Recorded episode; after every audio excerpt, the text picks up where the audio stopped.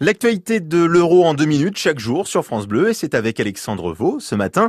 Alexandre, si les Bleus ont été éliminés en huitième de finale, il reste quand même des raisons de continuer à suivre la compétition, notamment les joueurs qu'on connaît qui jouent dans le championnat français. Ils ne sont plus que huit joueurs à évoluer en Ligue 1, c'est peu sur plus de 200 toujours en lice et pourtant certains font partie des tout meilleurs comme le milieu italien du PSG Marco Verratti.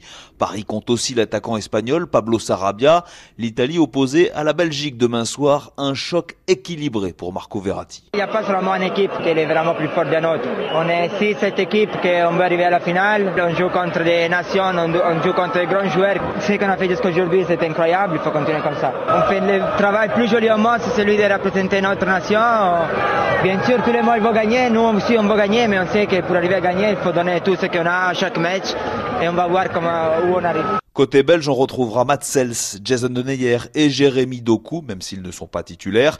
Même statut pour les Suisses, Jordan Lotomba et Loris Benito, qui n'ont pas joué contre les Bleus au tour précédent.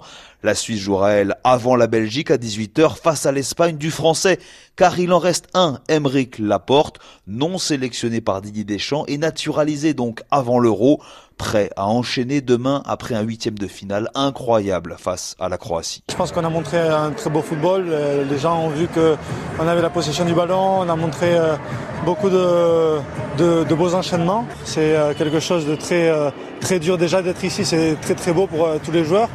Et puis jouer, c'est une opportunité unique et chacun doit, doit profiter du moment pour montrer ce qu'il qu'il peut faire. Mais voilà, on est concentré sur le prochain match et on espère faire mieux pour, pour le prochain match. Et l'attaquant danois de Nice, Kasper Dolberg, ne dira pas le contraire, opposé à la République tchèque après-demain, avant le dernier quart de finale samedi soir entre l'Ukraine et l'Angleterre, sans aucun joueur de Ligue 1. Merci Alexandre. Le premier quart de finale se jouera demain à 18h du côté de Saint-Pétersbourg entre la Suisse et l'Espagne.